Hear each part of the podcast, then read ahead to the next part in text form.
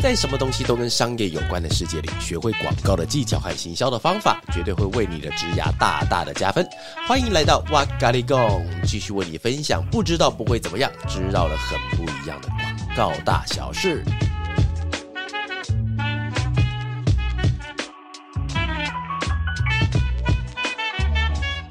Hello，大家好，哇咖喱贡，今天继续空中开干，我是娃娃，我是 Kelly，欢迎继续回到我们的生活家具店。你刚刚声是不是差点没接到？对对对，我想说你干嘛看我？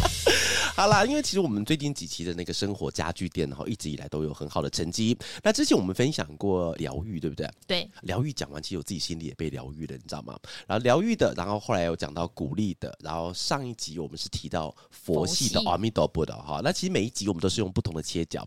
那其实不管是什么样的主题，我们都希望借由在空中的对谈，可以让大家有机会可以找到一些协助自己的观点。这也是我们想要开发生活家具店的原因。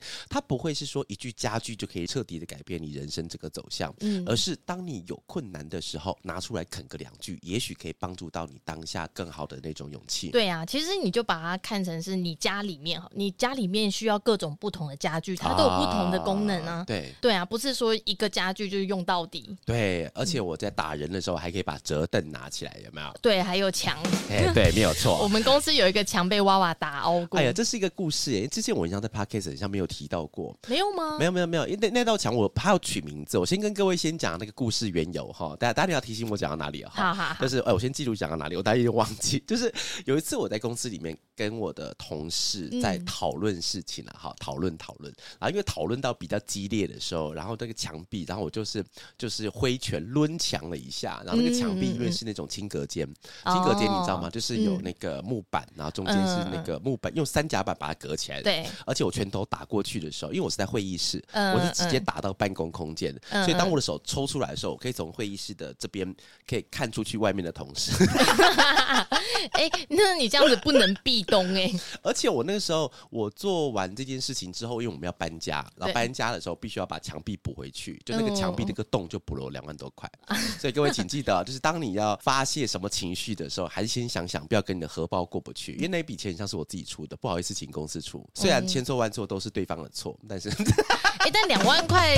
可以打人，我觉得比那种什么上法院私下和解还划算。可是我没有打到人呢、啊，我是打墙壁、啊。哦，对哦，对啊，而且我打墙壁的时候，但是我觉得肾上腺素在练武的时候还蛮好用的，就是我手打出去，我、嗯、但是我手没有受伤，是直接打过去。嗯、然后而且我这样打出去之后呢，那你就想象那个画面，因为我还眼看得很清楚，就是因为我一打出去，然后有一块木片顺着我的手势往前飞，然后打中前面一个同事的钢弹，他的模型这样因此而被击落。嗯隔山打钢弹，我的一拳是可以干干掉钢弹的，好不好？好啦，所以我们刚才在讲到，就是我们在很多的主题吧。那其实今天想要聊的话题呢，叫做跟以往的会有一点点不一样，会走向比较感性、比较知性一点点，叫做人生的厚度。哦，你要公开你的三围吗？厚度那应该是非常的厚啊，因为其实从小到大，我们最好吃的一块，最好吃的一块是哪里？背后那边会比较好吃，所以你有在额外锻炼那个地方来喂。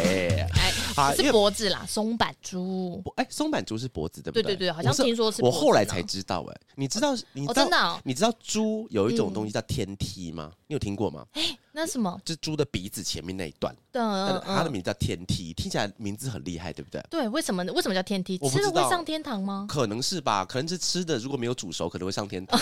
我再问你一个东西哦，虽然跟我们今天主题不一样，你知道有这个东西叫雪蛤吗？我有听过雪蛤，因为很多朋友因为那个蛤字听起来，雪哈两字听起来还蛮蛮美的。它的宣称啦，它的疗效是让女生吃了可以让她的肌肤白里透亮啊，吹弹可破。然后雪哈。但是其实雪哈这个东西哦，各位可以去找一下网络上，它其实是青蛙的输卵管。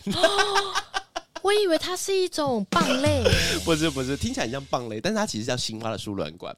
但是因为你不会，因为它一定要取名叫雪蛤，不会讲说，哎、嗯欸，我们今天晚上来吃青蛙的输卵管，好不好？可以让你的肌肤更好一点了，没有人敢这样吃了。好，好，我们今天回到我们主题了。因为其实我们刚才之所以要聊说人生的厚度，是因为我们从小到大，我们从学校到工作，我们一定会经历过很多的人啊、事啊、物的。从学校一直到我们出社会，到开始到现在开始工作了一段时间的时候，一定会经历过非常多的东西。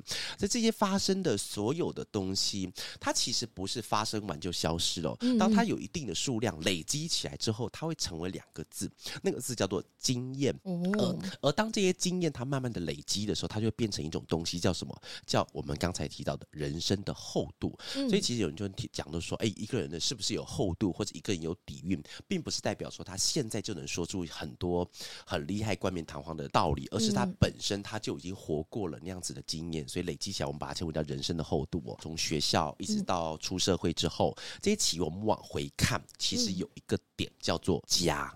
哦，是。家是家庭的那个家，家，所以其实所有的原点都来自于家庭。所以，我们今天的生活家具店就要来跟大家聊一聊有关于家的家具。那顾名思义，就是我们要聊聊看我们两个彼此这边的家。而且，我觉得现在的家对于很多人来讲，它的意义会有点不太一样。在以前农耕社会啦，或是我今天娃娃小时候，我们所有的人的生活圈都是在家的附近，顶多可能就方圆五公里或十公里的那个城镇里面。我们所有的一生都是在那边过完，因为。我是主动人，其实我小时候的同学都还是在那个生活圈里蛮特别的。但是我们在讲这个之前，想要先问一下，我们先话题先进到 Kelly，Kelly 你是哪里人？我是新主人。哎，我是很后来才知道你是新主人的。我为什么是很后来？因为我我是新主人，对，所以那时候我想说应该要找一些老乡，但是因为你没有新竹口音呢。对啊，而且客家人有分成是很多的口音。哎，我跟你讲，我这边跟帮大家科普一下，因为客家话对于很多人来说是外星语言，因为你在生活中不会碰到。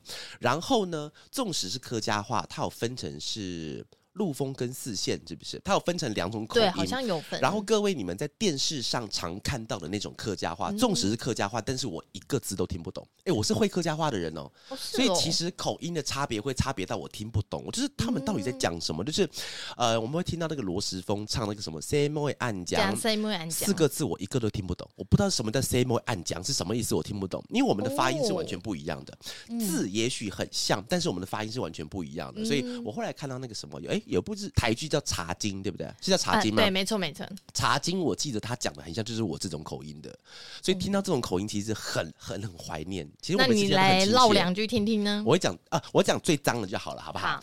客家话里面的“干你娘”，那台语叫“干你娘”嘛，对不对？对。但那客家话叫“屌丫妹”。对，这个我知道。对啊，屌鸭妹就屌，就是跟大家跟大家科普。我们今天科普很奇怪，我们今天不是科普一些广告知识，那个屌就是干的意思，然后鸭妹是你妈的意思。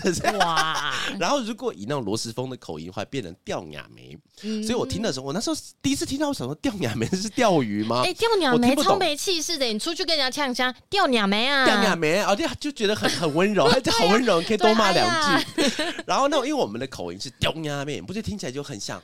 对啊，而且我觉得客家话的脏话很脏，嗯、因为你看哦，就是台语的干你娘，它其实可以配在所有的话后面都可以成立。哎、嗯，这东西好好吃，干你娘好好吃哦。啊、哦，我们去嘛，干你娘好好玩哦，啊，电影干你娘好好看哦，都可以。但是屌鸭妹不行，嗯、不会有客人讲说屌鸭妹好好看，不会。屌鸭妹的这个字的发明就是为了骂人。所以它完全没有任何的在后面加上语助词的概念，所以客家人其实很省哇。我们那个地方也哎不对，这样是台语人才省，对不对？没有啊，你们省着连屌娘妹都不讲啊。啊，对，我们屌娘妹对不对？我们不能用在其他地方上面了。好，我们刚刚提到说，Kelly 是那个我是新主人，那你在多久之前你离开你的家里的？其实我大学的时候就离开家里，因为我去嘉义念书嘛。打打个岔，你是嘉义念什么科系的？哦，我是念中文系的。哦，那你在念中文系的时候，你本来就想说要做广告这件事情吗？因为那时候我们就可能是选修，可以选修一些外系的课啊。那时候我就对于可能像是行销啊，或是广告类型的课都蛮有兴趣的。对，对我那时候就受到了一些启发。哦，因为我会问这个问题，是因为近期跟蛮多的学生朋友、年轻朋友有机会做交流，嗯、然后其实很多人都会有这样子的一个想法，就是因为我时常在我的自媒体上讲说广告业很好玩，嗯，那其实大家都会想要进来，嗯、但是会碍于说他们现在读的不是大传系。所以是否不是大传或是设计相关学习就不能进到广告业？那其实我跟他们讲，其实并不是，因为我们公司有一半以上都不是相关科系毕业的，啊，但是其实在广告业可以做得很好。对，因为其实广告业是一种创作的产业。对，其实创作的产业完全不限科系，不限对不对？对啊，就以我伴侣来说，我伴侣以前是理工科，他是念机械系，对。但是呢，他之后出来做编剧，对，完全是一个截然不同的，完全是从理科到文科去啊。对啊，完全是从原本百万年薪变没有钱啊。哇，糟糕。怎么突然差那么多？好，那刚刚刚刚凯迪讲到就是说你去嘉义，对不对？嗯，对，我在嘉义念书。然后呢？那我就是毕业后有短暂的回新竹工作一下。那嗯，新竹想当然了，就是没有这种广告行销的产业嘛。新竹还真的没有。哎，不过我有新竹的行销，你知道在干嘛吗？在公关行销都要帮那些竹科人办假日的那种家庭日活动哦，所以他们公关活动比较多。哎，而且那个也是个大生意耶。呃，对啊，大生意啊，每次去都是办到很大的场子，要租很好的很好的地方，对不对？对啊。哇哦，OK。好，那所以你有在新竹工作两个月，然后你再直接到台北来。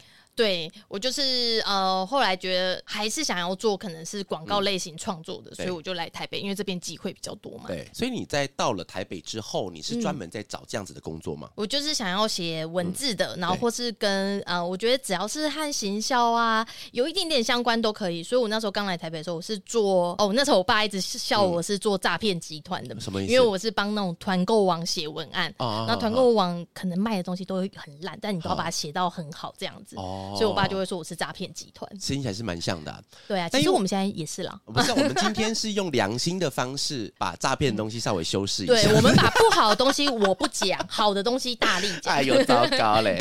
但我刚才因为其实我们今天的主题是讲家庭这件事情，因为其实刚刚这样听起来的话，你从大学就离开家里了，对，然后你在新竹只待了两个月，你就到台北来了。嗯，嗯嗯。那这样子的话，新竹对你来说会有家的感觉吗？其实新竹对我来说真的还蛮没有家的感觉，啊、因为我现在对于回家，嗯，呃，是回娘家的话，就是回我那个新竹的很明确的地址。娘家是，是哦，娘家是你你你自己的原生家庭嘛？对对对，对，新竹的原生家庭。对，但是必须要是那个地址，对我来说那才是家，不会说哎、欸，我回新竹有回家的感觉，我觉得完全。哦，嗯。它不是一个地理物理上的分界，而是那个地址的那个门、那个建筑物进去那个东西才叫家。没错。哦，哎呦，但我再问一下，那那个东西对你来说，是因为里面的人，还是因为那个地方充满你小时候的回忆？我觉得都有，但是因为我们小时候呢、嗯、很有趣，因为我们家人实在太多了，所以我们很常是嗯、呃、好几个兄弟姐妹共同一个房间。你们家很多人啊？几个人？我们家九个人。九个。对，住在一个地方，但你们家是透天厝，透天透天，十八层楼那么高，嗯，透天厝。但是爸爸因为房子是爸爸自己盖，当时的观念没有很好，所以房间没有隔好。所以是自己盖是什么意思？是自己把那个地弄下来，然后开始往上盖。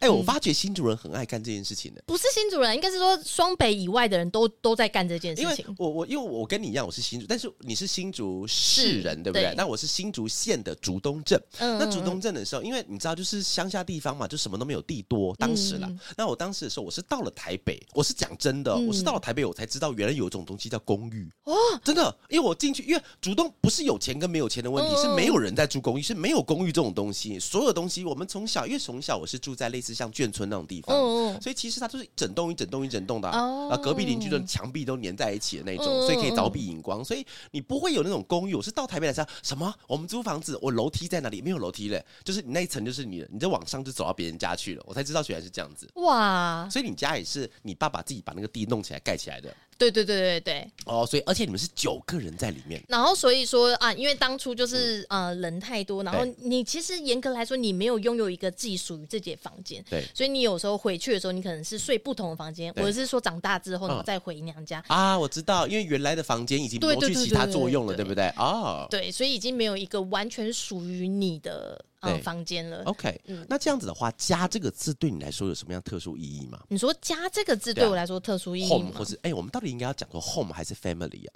因为其实对你来说的话，嗯、感觉是 “home”，它必须要有物体，是那个家的那个所在地。但是 family 比较像是一种形式上的概念、嗯、啊，没有，因为你刚刚提到的是新竹对我来说是家吗？我觉得不是，因为我可能离开新竹真的太久了，哦、然后再加上每次回去的时候，它已经变得我不太认识的样子。说新竹变了，城隍庙还是长那样啊？对啊，但是呃，像竹北就是跟我以前学生时代已经是完全不一样的。竹北好可怕！哎、欸，这边我帮大家做科普一下啊，就是呃，它的地理环境是新竹再往外一点点是竹北，嗯、然后呢，那竹北之前它是一个就是我们所熟知很很多都是平地，对啊，都是农田啊。对对对，然后但是因为新竹科学园区它里面会有大量的居住的需求，嗯、所以开始往它核心的外面的卫星的都市开始走，嗯、所以呢，竹北就首当其冲，就变成是那个卫星都市其中一点，而且。他们还有高铁，嗯、所以很多的从要去通勤上班的人，他们选择居住地就会在竹北，然后房价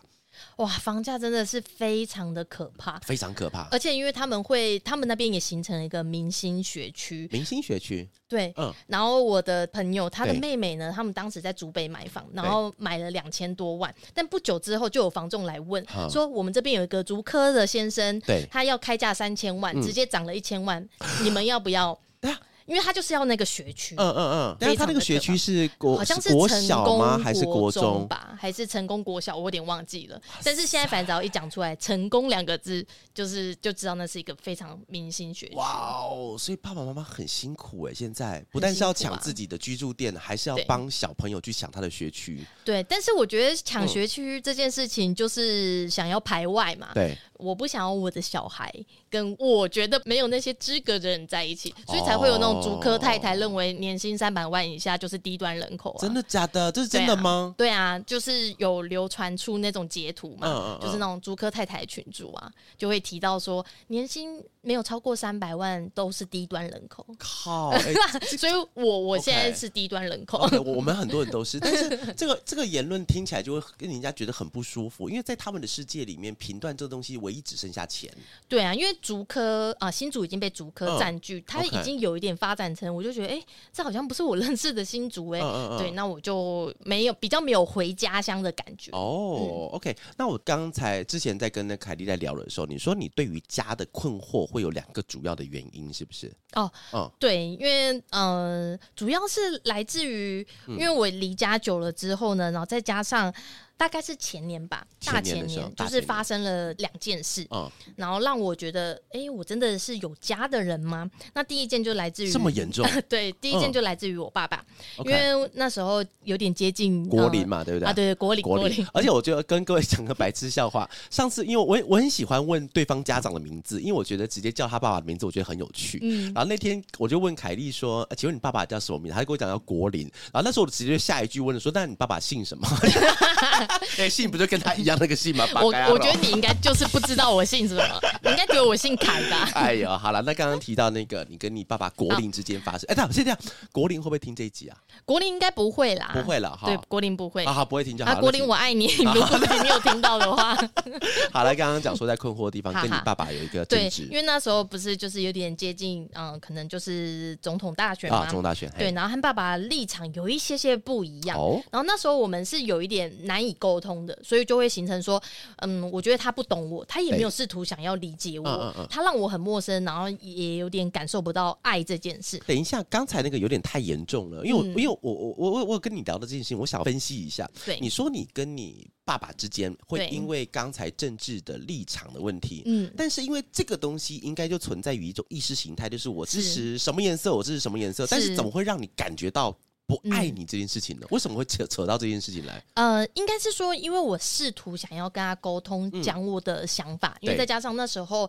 的确是芒果干吃太多，所以大家都会有一种绝望感嘛。嗯请请请请指教，为什么是芒果干吃太多？芒果干就是亡国感，你记得那时候就是发生反送中的事情芒果干，年轻人用语我都不知道，我都一直是讲说可以吃的芒果干都不知道。好了，那芒芒果干，嘿嘿，然后我我就会觉得说，发生这么重要的事情，你怎么都不能和我好好沟通，然后理解我的现在的那种无奈，然后以及无助感呢？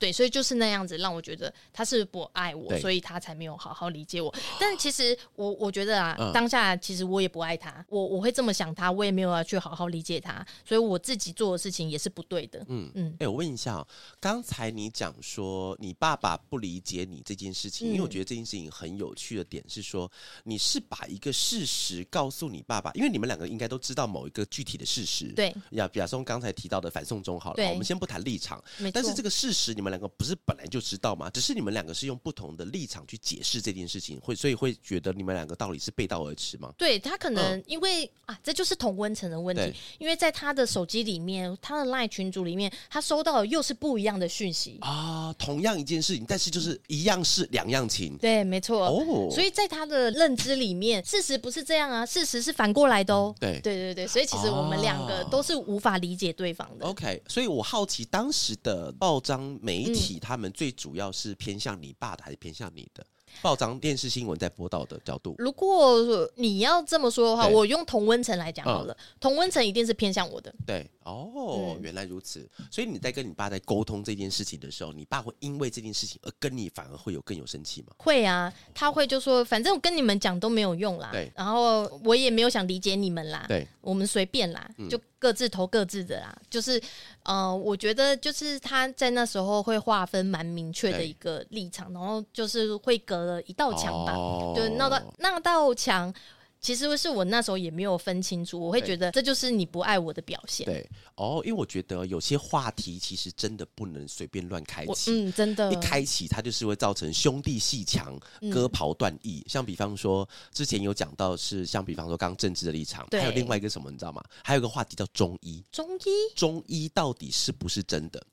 因为其实这个话题讲出来，其实很容易让人割袍断义哦。因为其实老人家才会割袍断义吧，我们都还好啊。因为有一套的说法是完全不相信中医的，而且他们可以讲的那个方式是非常有掷地有声、有凭有据的讲出来这些，但是其他人也。不觉得这个东西是一个古老的东西，但是有些人觉得，因为它太古老了，所以其实有很多话题在讲说彼此就是很容易会踏到别人心中的相信的那个点。但我我也是觉得，可能是要看那一个人、嗯、他是不是有试图想要听理解，对不对？听别人讲话哦，所以通常都是两个很想要去做表达的，但是因为没有在倾听，所以彼此之间只能针锋相对。对啊，因为不愿意听别人讲话的，你可能就算只是中餐反对他，他也可以不爽到底啊。哦，所以他就是为了要说服你，而不是为了要让你们的意见可以统一平均一下。他，没有要说服你，嗯、他是我就是对的，对，告诉你，告知你，哦、这才是真理。哦，你不知道就是你蠢，对，那你蠢没关系，我教你。对对对对，哦，好，那刚刚这是第一件事情是政治立场，那第二件事情是什么？嗯、第二件的话呢，嗯、就是还是国林，还是国林，国林超能造成家庭。等一下，其实 其实你跟国林，你很爱他，对不对？其实你很爱他哈，因为你们我很爱他，因为你们中间会有一直有一种很奇妙的一种感觉，嗯、但是这个感觉如果中间没有爱的话，其实不会有这个感觉。你知道爱的反面是什么吗？是什么？不爱吗？不是，爱的反面不是恨，是漠不关心。对？就是你不爱这个人的时候，不是说我我恨死他了。对，人家不是都说黑粉其实也是粉吗？不然他为什么来黑你？因为他就很在意你啊，很关注你啊，你发什么我都来下面骂你啊。对。所以他其实不恨你，他很爱你，他只是用错方式了。啊、真的吗？对啊。然后爱的反面是漠不关心，就是如果我真的不爱我爸，嗯、他说什么或是他的任何言行举止都不会影响到我。对，对啊。哦、所以这就是爱的反面是漠不关心。所以才会有一句话叫“爱之深，责之切”。对啊。如果我们今天连责都不想责的话，就根本就漠不关心，就不理你了。对啊。哦，原来如此。那我们刚刚讲到第一个是讲政治立场，嗯、那第二个你跟国林之间发生的事情？嗯，就是国林在某一阵。我们现在一直在称呼人的爸爸叫国林，我们也很洋派，而且你哎，真的 Johnny，那你觉得 Johnny 是？哦，Johnny 啊，那你说国林第二件事情呢？就是国林那一阵子呢，非常的爱看那种呃赖长辈里面的那种影片，对，而且都不知道从哪获取来的啊。我知道你在讲什么了啦，因为哦，我这边帮大家先做一个前情提要哈，因为我们的提纲里面有写到四个字，那个四个字叫做“中国干片”啊。那时候我就跟凯莉讲说，我们是不是不要提到“中国干片”这个四个字，因为很像很强调中国。但是你刚刚讲，因为我一直以为你在讲说某一种偶像剧或是连续剧。哦，很长的那个东西，我想说那种剧，我们又很难把它形容叫干片。对对。但是你讲那个我就懂了，短视频，对对，对不对？而且视频，而且里面我最近看到我同学 国小同学分分享给我，他里面永远哦，我现在忍不住我要讲中国干片，他都是找很漂亮的女生，然后上去讲一些话，然后讲说这八件事是你一辈子都不能对你家庭人做的事。然后那个你模仿的好像，然后那个女生很漂亮了，开始在讲第一，不不不，开始往后讲干片。我懂了，我懂。因为那个干片都在讲干话，所以他被叫做中国干片。哦，这样我懂了啦。我本来想说，我本来跟凯莉讲说不要讲，是因为我不知道那个戏剧本身是犯了什么事情会被叫干片。但是讲了一个干片，我懂了哈。短视频我知道，那个真的蛮干的哈。对，然后那种干片里面最常爱讲的就是那种长辈之间传来传去，就是。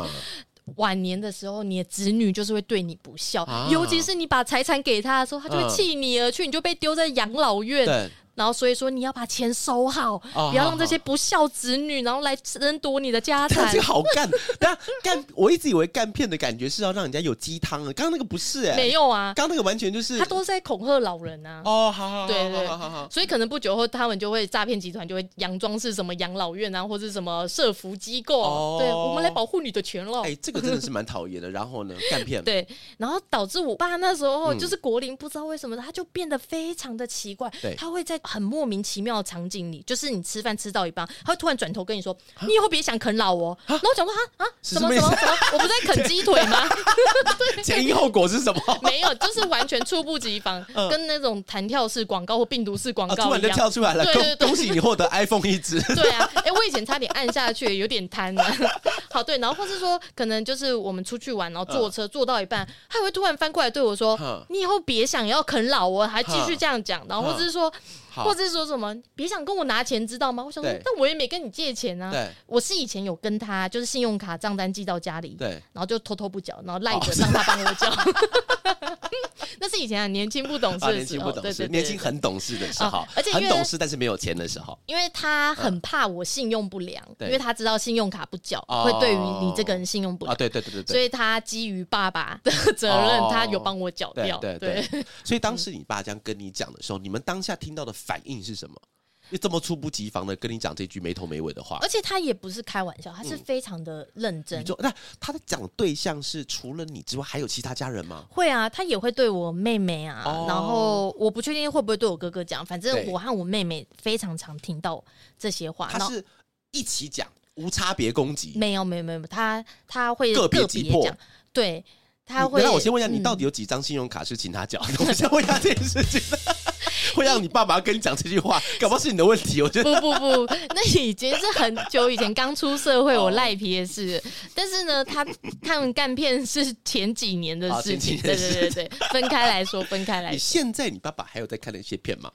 他还是会看，但是他啊，但是他不会对我说的，因为我有跟他沟通过。你怎么跟他沟通这件事？因为这是他看的片子的，就是他喜欢看的片子啊。他只是把那个东西跟你讲而已，要怎么跟他讲？没有没有没有，他那时候不是呃，只是把他看到人跟我讲，那是他是内化过，他深信我们就是这样子的人，哦，我们就是会抛弃他，对，然后会拿他的钱，嗯，然后会啃他老，对对，然后。他那时候这样讲的时候，其实也是让我对于家的感觉很模糊，就因为想说你这么烦我们，然后你只在意钱，哦、所以你其实根本不在意我们的。你你现在的状态好像也不爱我了。嗯，对，所以我就会觉得，嗯，好像那个家已经不再是呃全心全意会爱我，嗯、然后会怎么样都会包容我的一个家了。对，嗯，那你当时在跟你爸爸讲的时候，你爸爸是？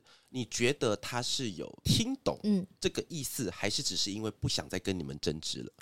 哦，其实我这一次的沟通蛮有效的，嗯、呃，因为我他真的太常讲这些话，其实让我真心很受伤。对，而且我那一阵子很没有安全感，嗯、因为我觉得我背后没有东西，就是我没有一个家。本来是爸爸感觉到是你最坚实的靠山，对，但是因为他一直在看这种的影片，对，而且讲出来的话深深刺痛了你的心，所以我感觉到后面突然顿时空空。对，因为我有跟丽人说，哎，我觉得我现在好像是一个没有家的人了。真的假的？有讲这么严重？对对对对。然后我我，而且我可以非常明确感受到自己没有安全感这件事情。嗯、因为当你遇到什么不开心的事情的时候，以前都会想说没关系，怎样我都还可以回家嘛。嗯、但是你那时候就你突然想说，哇，我们不能讲这句话，嗯、因为。因为我感受不到爱，然后后来我是有一次真的受不了，我就藏了非常长一串讯息给国林，用用 Line，对，我用 Line，然后跟他说，你让我有多伤心，然后你让我觉得我是一个没有家的人。然后国林看完这些之后，他也跟我说他非常的伤心，他就找我好好聊一下。那我们两个人就在客厅上面，嗯，客厅，然后有点促膝长谈。然后，但对国林来说，他他说我误会他了，嗯、他其实那些都是玩笑话。对，然后他没有想到他的玩笑话会伤我这么深。嗯嗯嗯，那我就跟他说，那个真的不好笑，我都听进心里面了，就是中国说的走心啦啊，走心了，对啊，我都走心了，嗯。然后，那国林，我觉得国林他的改变也让我感受到爱，因为只有你爱一个人的时候，你才会愿意为他改变嘛。尤其他又这么老的一个人，然后但是他还愿意嗯，听完你讲完这些话之后，嗯、他慢慢做出调整，然后呢，嗯、所以呢，我又慢慢感受到国林的爱之后呢，嗯、我就觉得那个家的模样又开始立体起来了。我问一下哦，你在以前小时候跟你爸之间的相处，他是比较属于权威式的，还是是属于是跟着小朋友一起嘻嘻哈哈的那种爸爸？我觉得他就是很久以前的那种呃传统的爸爸，斗嗓那种。对，他很努力赚钱，哦、对，然后他也没有让我们苦到，对，但是他的确也是不知道怎么当一个所谓会沟通、会聊天的爸爸。哦，我真的是到了很后来，我，嗯嗯、我自己才去用自己的方式。嗯跟他聊天，不然以前都会觉得话不投机啊，嗯、对啊，就是聊没几句就聊不下去了。但我后来发现，其实爸妈真的不是要你跟他多能聊，你反而是你要愿意分享你的事情，因为他们的世界就这么小，嗯、他们就是。乖乖的宅在家里面，所以你想要开启这个话题的时候，反而是你有没有愿意要让他们走进你的世界？对，所以我就会开始跟他讲说：“哎、欸，我同事怎么样啊？我老板怎么样啊？”哦，你会主动跟他开启这个话题？对对对，因为不然以前会觉得跟你们没话聊，讲工作你们也听不懂，他不知道怎么跟你们开口。对，因为他、哦、他其实也找不到话题嘛。对啊，所以我后来也认知到，其实是我自己改变了很多。所以当我改变了很多的时候，我也发现，其实爸妈蛮好聊的。对，只是因为我觉得啦，因为其实这个时候也是帮呃，不要讲古早时候的爸妈，我自己觉得，其实以爸妈来讲，他年龄层真的有一个。巨大的改变，就是像你的爸妈跟我的爸妈那个时代，因为其实他们被赋予的任务就是让桌上有菜，对，他就是要让你出去的时候衣有蔽体，嗯、他只能让你有一个屋顶可以这样睡，这就是爸爸的责任。嗯、那妈妈的责任就是相夫教子。那以教子来讲的话，其实也不一定是要照顾你的心理，而是你这个人可以好好的成长。你不不学好，我就打你，但是打到你好为止。嗯、但是他其实没有要顾虑到你心理，所以其实，在我们这一代的小朋友跟家人相处的时候。尤其是男生，或是像你这样女生，其实都会有。其实爸爸他比较，他不一定是不会讲话。其实这种爸爸其实很会讲话哦。他们有些工作在外面就是业务，他可能就是一些呃，必须要去跟客户啊，去跟他们长官沟通。哦，说到讲话，我们家的男生真的超不会讲话。我们家我们家应该有遗传性结巴吧？从我爸、我弟、我哥讲话都会一直哎哎哎哎哎结巴，还在故意的，还在故意唱 rap。那就就就就就就 K K K K K K K 故意的，还是是那个槟榔摊的那个。呃，才才才才才才哥，才才哥才才才才哥。好，那我们刚才聊到，就是凯莉跟国林之间发生了两件让他觉得会对于家庭的概念有点模糊的事情之后呢，那我想问一下，今天凯莉想要分享的家具是什么呢？嗯，我想要分享的家具是来自于一个我非常喜欢的导演，叫做四肢愈合》。四肢愈合。对，那他的电影呢，其实都是在聊家庭人跟人之间的关系。对。然后他其实全部系列的电影都有一个很核心的概念，嗯，就是比血缘更重要的羁绊是爱。啊，不一定一定要有血直系血液的的关系，对，而是之间有爱的话，他也可以成为一个家庭的意思，是不是？对，他认为家庭里面，嗯、其实不管是家庭还是人跟人之间，对，最重要的关系能把你们牵连在一起的是爱这件事情。嗯嗯嗯，那就反过来就是讲，像我觉得我在国林身上感受不到爱的时候，对我来说，那个人就不是家，嗯、所以这句话对我来说非常的有感触。哦，哎，这样听起来，其实我们对于家的概念，对于凯莉来讲，其实不一定是发生在某一种既定的事物或是既定的地点上面，其实也搞不好也不是，而是今天能不能够感受到他是为你做着想的。对啊，因为其实对我来说，法乐也很像家。哦。怎么说？那我就是你们的爸爸啦。对啊，你就叫我玉虎啦。爸爸。那那那你讲到那个跟国林之间的那个，我跟国林之间的那一段，就是像刚刚有提到嘛，因为他愿意改编，他出于爱，然后做出了这些改变，所以让我感觉到说，真的，也就是我们之前虽然有血缘关系，那现在也有啦，但是因为你少了爱这东西，我觉得那个羁绊变得好少哦。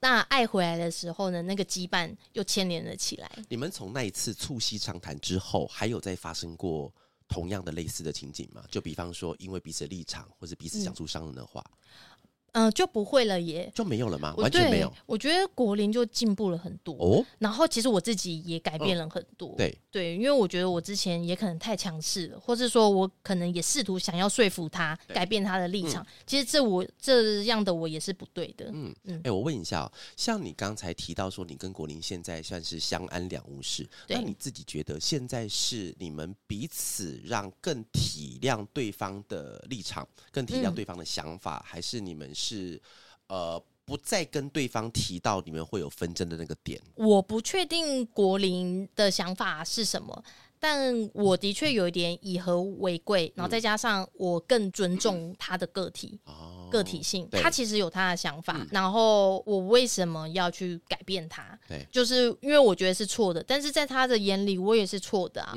但是他也许就不会这么的严厉的针对我，因为其实我们之间的争吵呢，都是由我发起的。OK，我记得之前有听到某一个两性作家有讲过，他说其实男女之间的感情这件事情呢，就是你明知山有虎，你知道那个鸡蛋很脆弱，但是就不要去把它给磕破了，嗯、磕破了就说啊，糟糕，鸡蛋破了。所以其实我觉得两者的关系就像你刚才讲的一样，并不是双方真的瞬间促膝长谈以后可以完全了解对方，对，而是我们今天有一些伤人的地方，知道他即将要伤人了，我们就稍微收敛一下下，嗯，这种感觉对不对？对啊，啊，其实那时候。国林也有说了一句话，其实也是让我蛮难过的。哦、但这个难过是让我有一些醒思啦。OK，就是在我们信用卡 超难过的，好难过。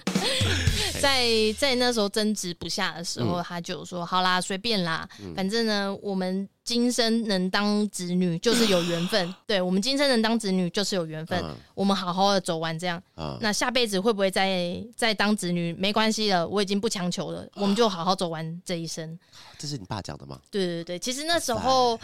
那时候我还没听懂，我是久而久之开始慢慢消化，就觉得哇，这个东西开始在我心中蔓延，然后我才意识到，对啊，我们可以成为那个子女，可以在这一个家庭长大，其实真的都是一种缘分，嗯嗯。嗯，而且你爸刚讲出那句话，其实我觉得啦，呃，以爸。爸跟妈妈，尤其是那个年代的爸爸妈妈，他们要讲出这句话的时候，其实心里他们应该是蛮受伤的。对啊，他他其实也很受伤，哦、因为我还记得那个场景是他坐在我旁边，而且我们家很有趣的是，哦、我们家讲话都不太看人的，因为他我们家男生都有害羞的因子，我弟我哥也都是这样，讲话都不太看人然后眼睛会飘来飘去。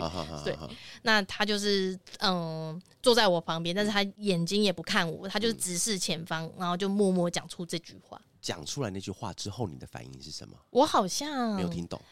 我好像有跟他说：“你为什么要这样讲？”嗯嗯嗯，对，因为我当下是觉得很难过的。你们这段话怎么收尾的？我觉得负气离去，应该是对，应该就是他就离开吧，因为他就觉得没什么结论啊。这是发生，但是这个是发生在促膝长谈之前啊，之后才会有促膝长谈，对不对？对对。哎，那好险，已经过了那段期间了。对，因为其实刚刚那句话，其实如果其实刚刚那句话，虽然你是用一种很平和的方式讲出来，但是它发生的时间不对，其实会超级可怕的。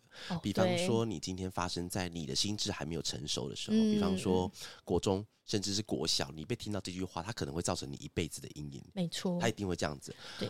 那最后面，我想问一下凯莉啊，那你什么想跟家里的谁说什么样子的话呢？嗯，因为我们家有超级多人，我要讲的话应该会讲不完。对。然后我也没有想特别讲什么，不过 不过你现在是要离职还是要结婚？一个一个往下讲。没有了。不过我还是很感谢我父母在我的成长阶段里面，可能是因为他们真的也太努力工作，没什么在管我们，然后我们就自己不小心长。大了，然后长到腰了。对，我们就没有什么童年阴影啊，然后也没有什么负面的影响。哦，对，不知道娃娃有没有听过一句话？哎，你说这句话就是说，幸运的人用童年治愈一生，不幸的人用一生治愈童年。啊，我是后来有听你讲过这句话，那时候感觉很很深刻。对，所以呃，我觉得我多少是偏幸运的人。嗯。对，我不用去用一生来治愈我的童年，因为我没有童年阴影嘛。嗯、那我现在有所有的阴影呢，应该都是我成年后客户造成的。讨厌。刚明明就很一直都是很感性，然后突然要加上一个这么真实的东西，让我淋淋、啊、让我有点害怕。好，所以刚刚是讲说家里那个凯莉想要跟国林讲的话，我问你啊，你会对你爸爸讲“我爱你”啊这种智慧吗？你们是这种家庭吗？你嗯，有讲过吗？以前真的没有办法，但是到后期，因为你知道，呃，人老了之后会开始有点像小孩嘛，国龄会有一点情了啊，然后偶尔撒撒娇啊，然后或者说你都不打电话来呀，对。那我现在会有的习惯就是，如果我回家，那离开前呢，我都会去抱抱我爸妈啊。对，哎，这个感觉很棒哎。对呀，是抱抱两两个两位。两老，你都会稍微这样抱抱一下。对对对对。哇哦，哎，这个是你什么时候开始慢慢变这样子的？是意识到了什么事情吗？嗯、哦，我跟你说，嗯、因为有一次我抱我妈的时候，我妈就偷偷塞钱给我，然后我就开始养成这习惯了。你你现在现在伯母人在哪里？不介意的话，我也想你也去抱一下。对，因为我妈就是比较疼我们啦，就是会觉得在外面工作很辛苦，嗯，所以她就是会一直偷塞钱，所以这是养成好习惯。有没有很像那个狗狗？对，你就摇铃，然后狗狗就可以放饭，它就会记住摇铃就有饭。古典制约有没有？对，先古典制约，只要听到铃声，口水都开始流了。对，只要听到你妈那个皮包就自动拉开了，有没有？妈妈放这边，下次上次你放太紧了，我没有找到。好，来直接塞在这边。好，那刚才我们提到的是那个凯莉，她今天对于那个家的记忆。那现在是在轮到我这一趴，对不对？哦，那娃娃，你对于家的记忆是什么？我对家的记忆，因为其实这个话题对我来说很尴尬，你知道吗？因为其实我今天我这个主题出来的时候，其实我跟凯莉还有一点误会，因为我们那时候本来是讲说是家人，对不对？哦，对，就是可能是比较偏亲子。对对对，亲子啊，因为其实我们家的，因为我先讲的是我我的那个，我是从小大概国中，我对家庭的概念其实停留在国中。嗯，所以停留在国中是因为我国中毕业之后，我就到了台北来读书。哦，然后因为我们家里就感觉就是，我相信家家都有本难念的经，但是我们家稍微复杂一点点，就是因为我我爸跟我妈从小就是在像你们家刚才那句话，我很有感触，是因为你讲到是说那个幸运能用童年治愈一生，不幸能用一生治愈童年。其实我是后者。其实我现在发觉的，我现在发觉所有事情都是在治愈我的童年被发生的事情。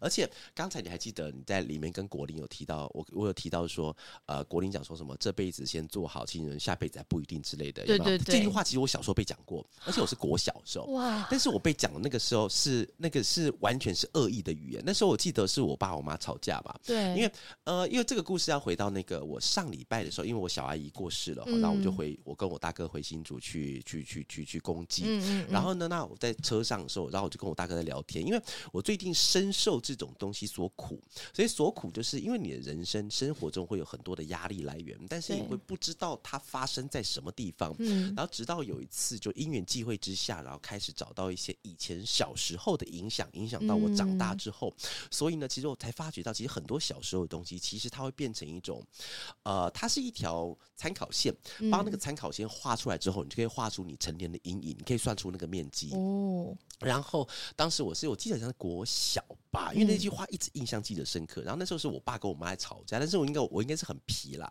然后那时候我妈就对着我爸讲说：“你看吧，我就跟你讲，不要把它生出来。”因为天啊，因为当时我记得我应该是国小，但是我这句话一直记得很清楚。因为因为之前凯莉我有跟凯莉聊过，其实你看各位朋友在那个节目上时常听到我这种就是很有自信啊那些，其实我是一个相对。没有太多自信的人，嗯，是因为我的自信不够，所以我必须要展现的我很有自信。因为现在在做这件事情，自卑导致自大。我我觉得有这种状态。那当然，如果今天走歪的话，就变成是没有能力的自大。那对对。但我就只好让我的自大可以配得上我的能力，所以某种程度上是往好的方向走。嗯，但是这是一种做完事情的成果。但是它前面的起因，其实就是来自于我跟我家庭之间的很诡异奇妙的关系。嗯，所以其实我一直。